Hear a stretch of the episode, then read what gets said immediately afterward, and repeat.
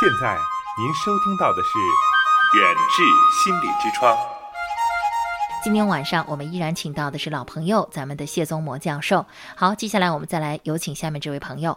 喂，您好，这位朋友。嗯，哎，您好，主持人，您好，嘉宾老师，您好。哦，您好，欢迎您啊。哎，嗯，哎，有什么问题哎想跟我们来说说呢？聊一聊呢？嗯哎，我那个一直在听收听咱们这个说说心说说心里话的节目，嗯，而且呢，我的有很多的思想问题，嗯。还有很多的这个呃非常的难熬的日子，都是这个通过咱们这个节目啊，找到了一些这个疏通的一些渠道，哦找到了一些个这个答案。所以呢，我非常感谢咱们这个节目。哦，呃，嗯。今天呢，说到了这个高考季啊，又来了啊，好多的呃老师、呃老师、孩子还有嗯家长，嗯呃，都又进入了非常非常，呃艰苦卓绝的这个嗯奋斗的阶段。嗯呃，作为一个过来人呢，哈，嗯呃，在当时我们关注的都是我们的孩子，嗯怎么样帮助孩子，这个来这个度过，啊，来这个这个这个呃，做出呢哈最重要的，迈出人生最重要的这一步。嗯。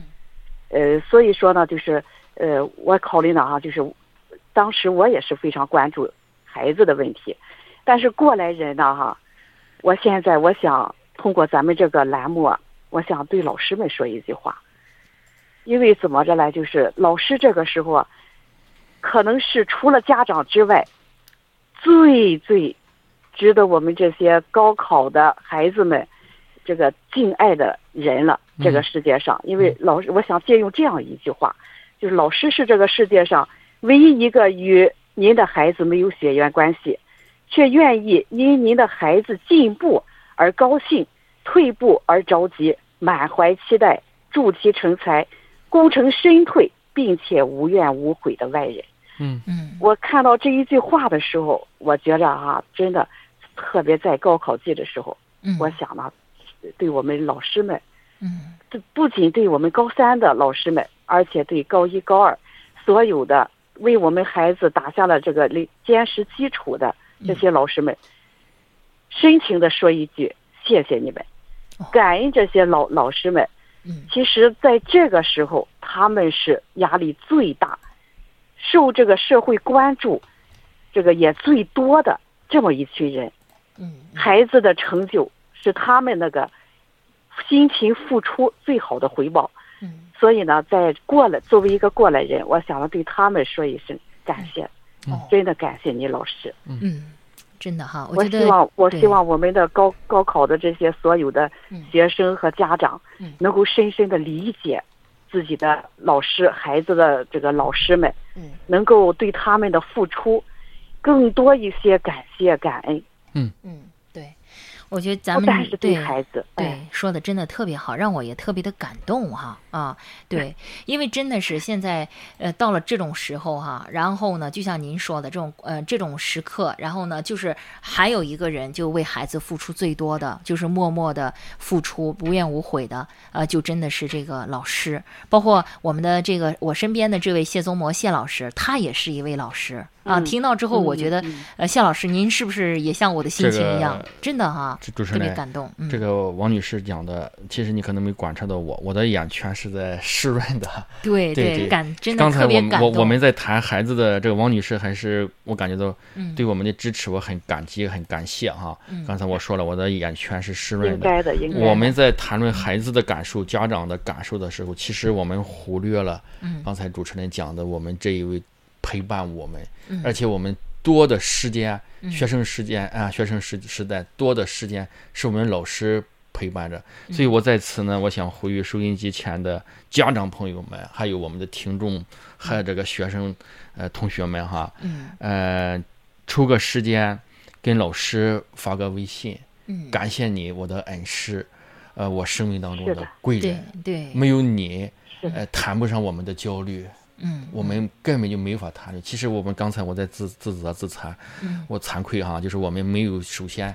因为您也是一位老对我已师，经忽略了我这个这个 忽略自自己了的这个位置存在，没有他们，对，咱们家长孩子嗯所以我有时候我的这些学生，嗯呃，当像这位王女士的这样的观点对待我的时候，嗯，我真的很感动，想起来了一幕幕对那种力量。对，所以我们呼吁呢，就是说我知道家长们，嗯您的学生们都是非常爱您的，对对，啊就是因为这样。但是有确实在的，嗯，我们在其中确实忽略了这个事情，对，一日为师，终身为父嘛。这种啊责任感，哎，这是啊你你列举生命当中，如果五个、十个生命当中的贵人，其实在我们人生当中给我们巨大的转折改变的，嗯多数应该是老师。对，为我们为什么有时候作为一个称谓、一个称呼，嗯称为老师呢？嗯，那我们怎么能忽略到真正的这个职业的老师呢？对是这样。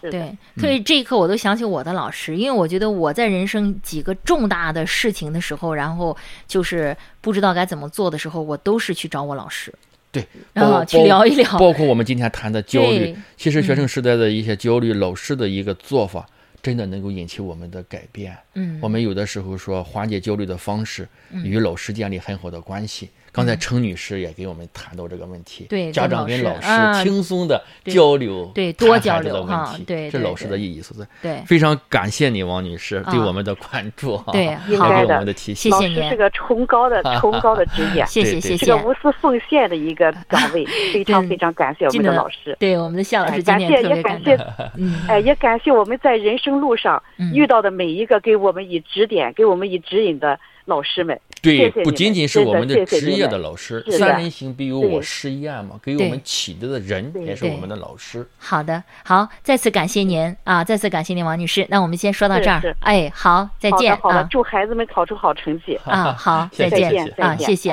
好。的。呃，王女士真的让我们一下子哈特别感动啊！刚才我真的我我就在耐心听，我没有注意到你的 眼圈都我是眼都红润的，对，哎都已经红润。忽略了老师这个角色，忽略了这个给我们启迪的人。嗯是所以说呢，真的哈，嗯，刚才我们也谈到了啊、作为家长来说呢，就是应该是跟我们的老师加强交流，因为呃，我本身也是一一位家长啊，然后呢，呃，开家长会的时候，然后呢，在班级里总会有那么几位家长每一次都不来。啊，老师呢在上面就说：“哎呀，为什么这个几个孩子的家长每次总是不来呢？啊，然后呢就是很担忧。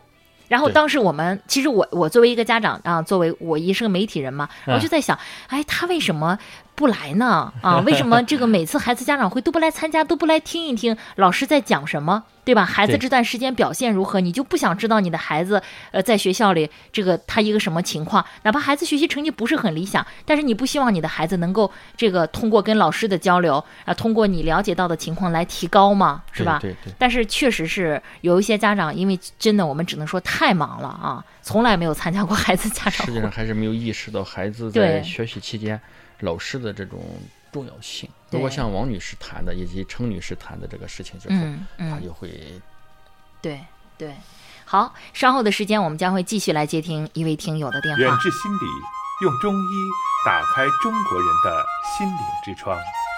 喂，你好，这位朋友，嗯，喂，你好，哎，你好啊，石先生啊，对好的嗯，对，盛老师有什么问题想跟我们的谢教授来交流交流啊？您说就行。啊，嗯我我现在主要是就有一个学生的问题，啊就是也现在这个孩子呢，现在已经不上学了，嗯，完这个就是很无助啊。是你的孩子还是？对呀、对呀、嗯，那把情况说一下，高中还是初中？上初四啊，这不到五月四号已经进一模了，这个孩子过了年基本上就没上学。嗯，这是是是是是，你感觉是什么样的情况，呃，导致这个厌学而辍学呢？我感我现在也感觉不出什么情况了。你要说学习累的话，这个孩子在年前的时候还是大好学生，哦，在几还是比较好乎排五，嗯排五十名。哦，很好的学生了哈，嗯也这个孩子因为啥呢？他还嗯之后光逃学年前的时候，嗯一个星期多的时候能三天不上学，嗯嗯星期一的时候很正常就不上学，但是呢，嗯，成绩呢还是到末了还，这觉得还可以。嗯嗯，后期过了年之后呢，就就反正上了一个星期吧，就直接不去了。啊，这开学已经两个月的时间了，三月、四月啊。啊，嗯。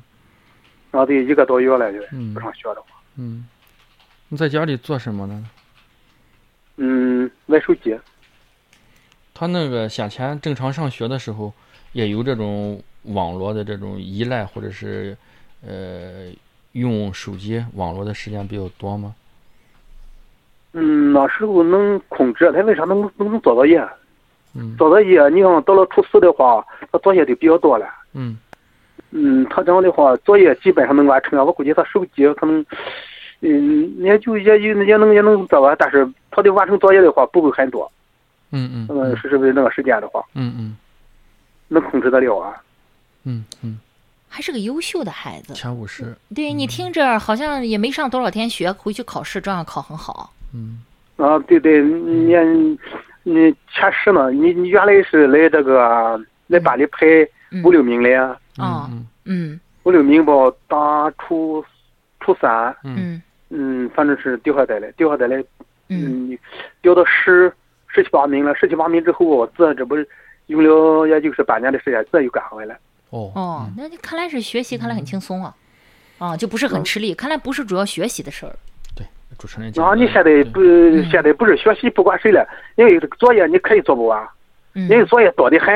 对嗯嗯对，嗯作业做不完嗯。啊，家完了。那关键是你老老这资料多的太多了，你就学不好做不完。啊，就可以讲讲那重重点，可以说老师知道这个重点，你可以做。嗯。对嗯，做不完老师老师也不会怪你的。啊，对家长的态度也很鲜明。对，那这个他这是出？现出现这样的事情之后，就是厌学或者逃学这样事情之后，嗯嗯，你你作为家长，作为父亲，是男孩应该是哈啊，对对对，啊，你及时的与他的这个比较好的任课老师也好，或者是你能说上话来的班主任老师进行沟通交流过吗？就了解一下。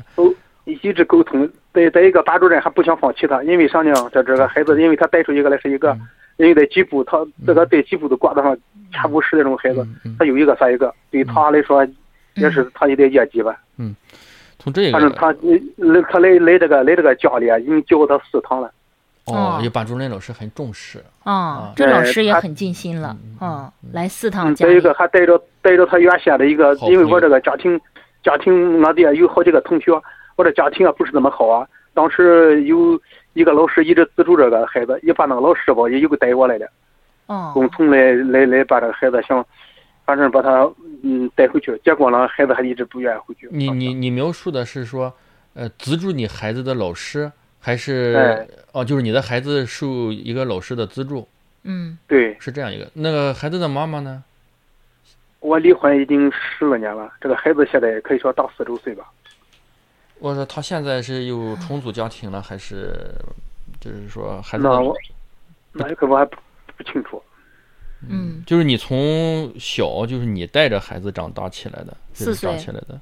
是从嗯，三四岁四岁。哦，四岁到现在十四岁哈，嗯啊，对，因为因为我一直呢就是就在外边打工，嗯然后当时因为他还有一个姐姐，嗯，亲姐他这个姐姐姐比他比他大两两周岁，啊对，哦比他这么这么两个，因为他考虑到以后，我说我一直就是不停的在外面打工，哦因为啥以后这当时，呃，考虑他们上学什么的吧，尽量的嗯对偏在挣点钱供他们上学，这样对，就这么一个想法。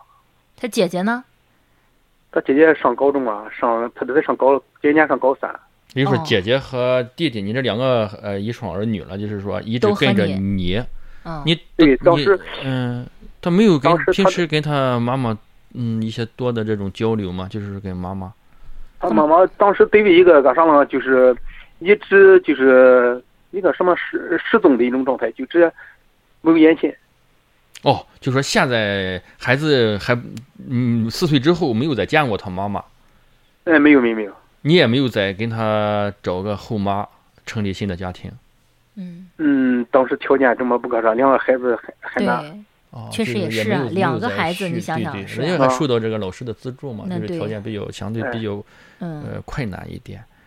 嗯，这是从家庭的这个方向来说，一般这样的就是缺失母爱，母爱，就是嗯家庭不健全。嗯，呃，当然，你打工的时候谁和他们在，一起啊？我想问这个问题，就是打工的时候肯定很很少回来是吧？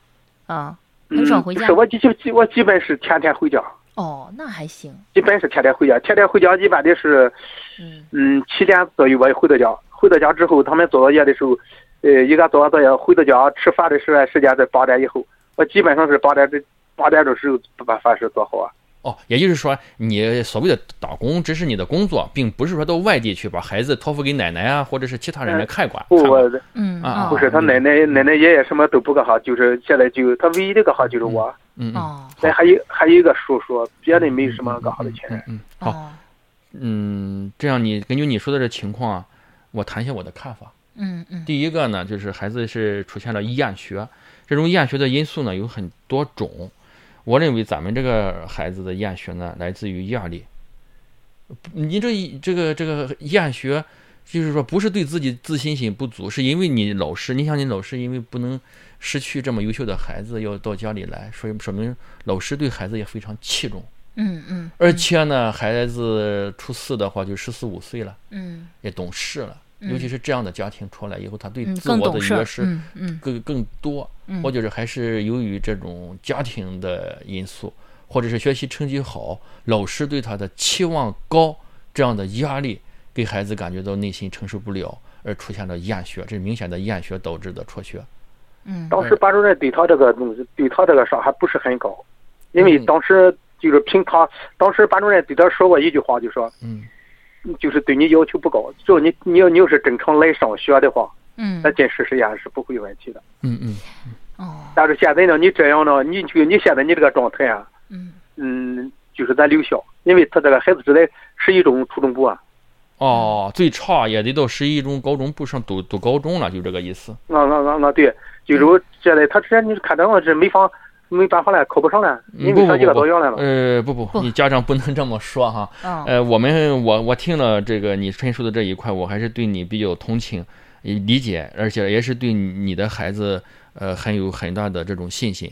这样吧，嗯呃，我们淄博市原治心理研究院嗯呃前一段时间承担了一个大的一个厌学矫治的项目。淄博市的哎一个淄厌学矫矫治项目，是个公益项目。对对，嗯我们可能呃没有统计到或者了解到你这样的情况。嗯。呃，节目这个不是项项目虽然结束了，嗯，但是我们这个厌学的工作将持续下去。对，基于你这样的情况，呃，我想我代表我们淄博市原治心理研究院，嗯。嗯、愿意承担，呃，嗯。帮助你，呃，帮助孩子厌学这个事情上，接下来。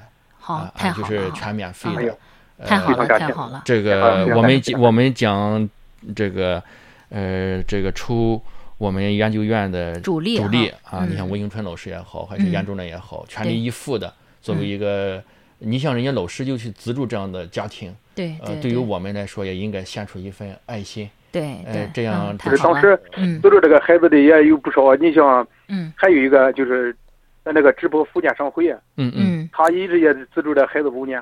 哦呃，我我现在就承诺。我们虽然不能从经济上给你资助，我们想从心理经济不会有，问题，因为我现在最大命的，嗯，我这能个，我这我这我这我我这身体还行啊。我们哦。从这个这个心理心理的援助方面给你对对，一个我我们的电我们的啊。电话是三三八嗯。幺幺幺六，您可以记一下这个电话，好呃，三三八八幺幺幺六，幺幺幺六，能记住吧？三三八能记住了。幺幺幺六。我。们我们嗯。研究所在这个中润大道和西五路交叉路口，嗯。就是哦。华侨城东东门的那个淄博勘探设计院六楼，淄博市原治心理研究院对，哦华侨城的东门啊，华侨城东门。西北西五路和中润大道的交叉口对。啊。这样稍后呢，就是您记住这个电话，电话上会呃详细介绍他的这个地址，然后到时候可以呃，这样可以，谢老师您也刚才说了哈说说我，的手机也行，对，幺三五八三三。您记记谢老师的这个呃手机号啊，邵老师，嗯，对，能能方便记录吗？我我我我现在不方便了，不过那不要紧啊你那个你你你那个地方我很熟。哦，我让导播把你的电话记下来，那个节目后我跟你联系。对呃，我对刚才说了嗯，我们淄博市原治心理研究院对竭诚为你的孩子提供心理援助，对，啊免费的服务，嗯太好了哈！这样到时候可以带着孩子，呃，然后一块儿去看看，呃，然后这样再就是说，你你作为爸爸应该也跟他交流过。我听您这个应该也是很很很很尽心的。你看一个人拉两个孩子哈，也不容易这么多年这。一块，对呀呃无论是从孩子嗯还是家长这方面，我们一些提供一些援助吧。对啊，看到有一个热线，好嗯，嗯，那就这样，我们先说到这儿，好吗？哎，好，您可以直接去找嗯咱们的呃严主任和谢老师再约时间嗯，好吗好？嘞好嘞好嘞好，好。刚刚呢，我们也就帮助了一位石先生和他的孩子。刚刚我们的谢教授也说了，目前呢，咱们淄博远志心理研究院也在承接着一个大型的关于孩子厌学矫治的这样的一个公益的研究课题。呃，那虽然说研究课题已经是目前呢招募阶段是过去了，招募这种厌学孩子的阶段过去，呃，但是呢，谢教授说了，也是会把这个呃难得的机会哈，为咱们这位石同学啊来进行心理的辅导，希望通过他们的一些几十年的经验的这种辅导，能够让孩子走出自己的这种的目前的状态啊，而且呢是一个很优秀的孩子，学习成绩也很好啊，能够很好的去考上理想当中的高中和未来的学校哈。嗯，好，抓紧时间来接听这位冯先生。你好，冯先生。嗯，哎，你好，主持人你好。哎，你好，欢迎参与今晚的说说心里话哈。嗯，啊，好嘞。嗯今天晚上有什么样的感慨？呃，想跟大家一起来说一说，分享一下呢？请讲。啊、啊，好，主持人、嘉主持嘉宾、听众朋友们，大家晚上好。嗯那我是呢一名高中学生的家长，嗯也是一名老师。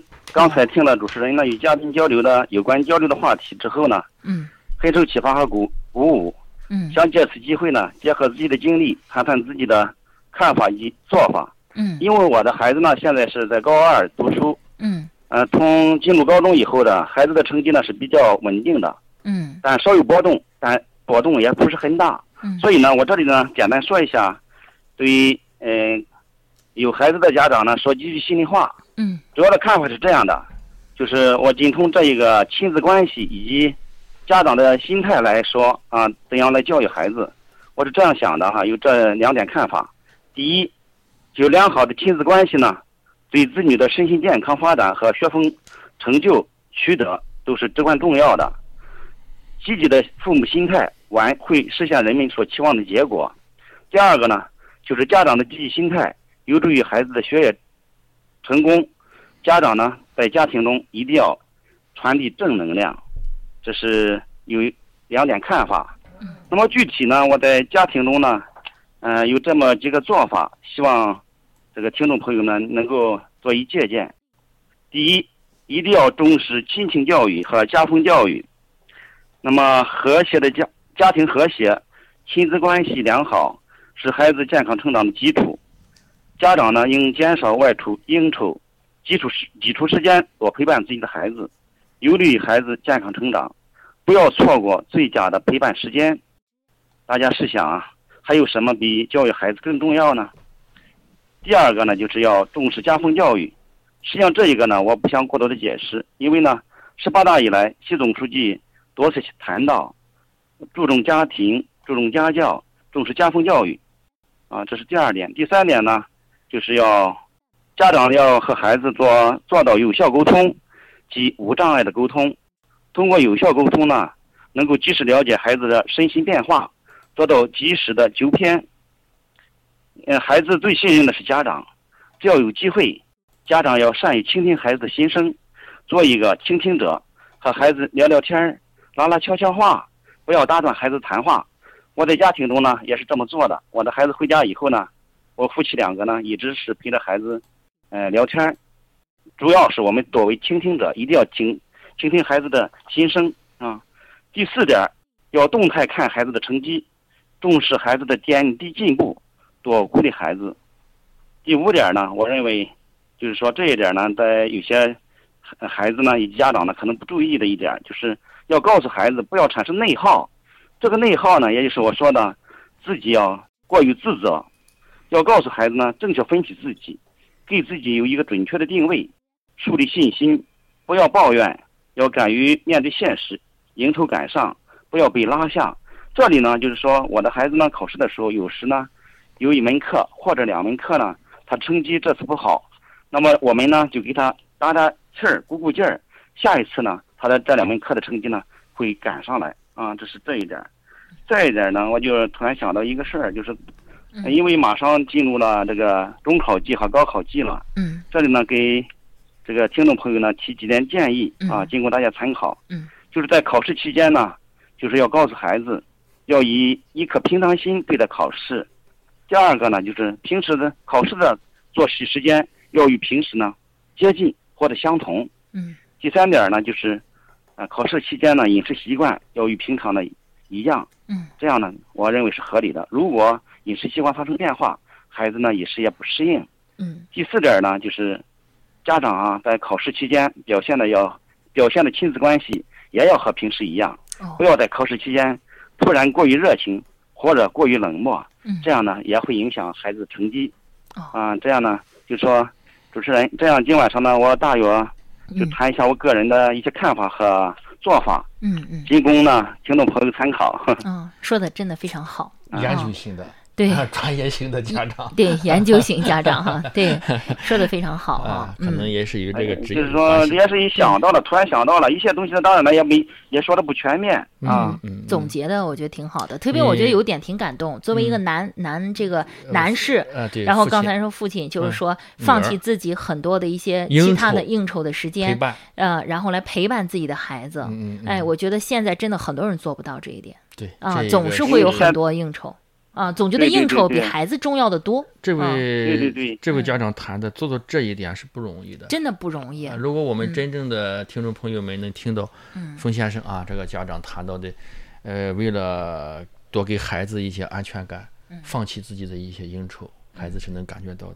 另外，我感觉到因为我认为呢，就是一定要不要错过最佳的陪伴时间，最佳。因为孩子特别是考试之前这段时间呢特别重要，所以呢，家长呢一定要尽量的多抽出时间来陪伴孩子，给孩子呢树立信心。因为大家我们都知道，孩子最信任的还是自己自己的家长。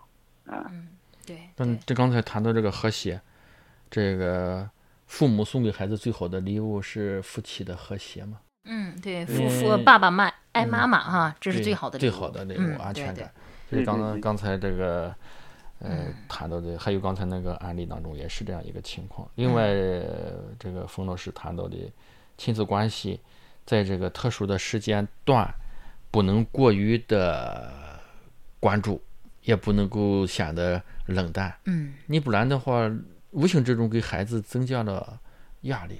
嗯，怎么跟以前不一样？不一，样，你就是用平你你这个家长传递给孩子就是一个平常的心，嗯。不用家长的情绪、焦虑的情绪传递给孩子，嗯。能做到这一点，就像刚才主持人谈到的，能做到不去参加一些应酬，来嗯陪伴拒孩子。绝应酬回来陪陪伴孩孩子，是一样的重要。对，但是往往有的家长做不到。就忽冷忽热，有的做不到这个拒绝应酬，嗯。有的也做不到啊，就是说用平常的心跟孩子交流，嗯，这一点也是很关键的。嗯对，嗯，好，那对我这嗯这里再补充一点，就是说嗯我刚才说的应酬是在孩子关键时期嗯一定要减少应酬，嗯并不是说家长不出去应酬，这个意思。啊，就是说在关键时期的时候，还是为了孩子多腾出一些时间的。对对，你说这个人现在呃没有一点应酬是吧？那也是咱说这个可能也也过了啊，也是不可能的。对对对对不可你毕竟你不可能不可能说不去工作对是吧？这个，对对对，冯老师谈到的就是一个家风、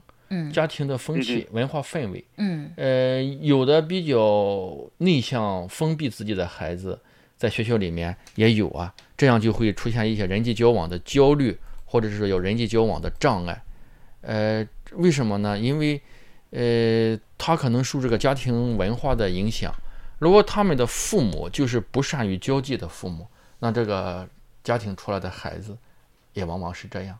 刚才冯老师补充的也很有必要，必要的应酬还是有的，也同时无形之中，呃，传递给孩子如何在社会当中，嗯，人与人的一种交交往的技术和这个水平的问题嘛。啊，对对是这样一个问题。所以这个家风对这个孩子的影响起到很重要的作用。我以前我一直说，嗯身教不如言教不如身教，身教不如家庭文化熏陶嘛。对好，由于时间的关系，跟冯老师就分享这么多。对，好，非常感谢您冯老师跟我们的分享啊。好的，好好，那我们就先说到这儿了感。谢感谢你们啊，感谢那个淄博交通文艺广播电台，感谢主持人、嘉宾和听众朋友们，再见啊。，好，再见啊，再见，方式再见，再见，嗯嗯，嗯。有这样的，刚才我说研究型的家长，还有刚才那个程女士嘛，啊，对啊，这样的孩子都差不了。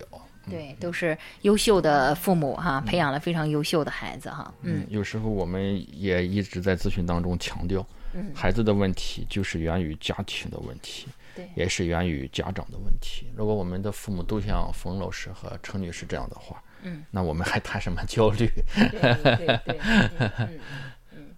好，时间的关系，不知不觉，你看，呃，谢教授已经是二十一点二十七分了，九点半了。对，然后呢，呃，这个您准备的，我看那么多的材料都没用哈，因为我们不停的在接大家的电话。嗯，对。那好，那今天晚上应该说我们是实战性的，然后用 用大家一个一个生动的例子，包括我们还帮助了。啊，这个咱们远志心理研究院还这个呃公益性的帮助了咱们刚才的一位家长啊，厌学的这位。这个我们回去一定一定要做好做好这个事情。对，我们也希望能够在下次节目当中啊，或者下一次的节目当中，能够得到一个好消息，听到这个孩子能够上学了啊，然后这是我们的目标。然后一定要提前把第一时间把这个好消息告诉大家啊，然后也非常振奋哈。好，那我们就先说到这儿了。今天晚上我们的节目到这儿结束了，最后还要公布一个电话号码。呃，这样的话就是远志心理研究院的一个白天的工作电话，三三八幺幺幺六，三三八幺幺幺六，在早晨和上班的时间哈，然后问题可以对上班时间啊，在白天的时间可以拨打三三八幺幺幺六幺六三三八幺幺幺六啊，可以随时关注。好，下次再见。想要了解更多中医心理学的内容，敬请关注远志心理的微信号，微信搜索远志心理。即可搜到远志心理严家民的微信号，加关注，进入公众号“中医心理学”，了解更多。听众朋友，本期的远志心理之窗到这里就结束了。如果您感觉我们的节目还不错，就请在手机屏幕的右下方拇指处点赞并打赏。好，谢谢关注，再见。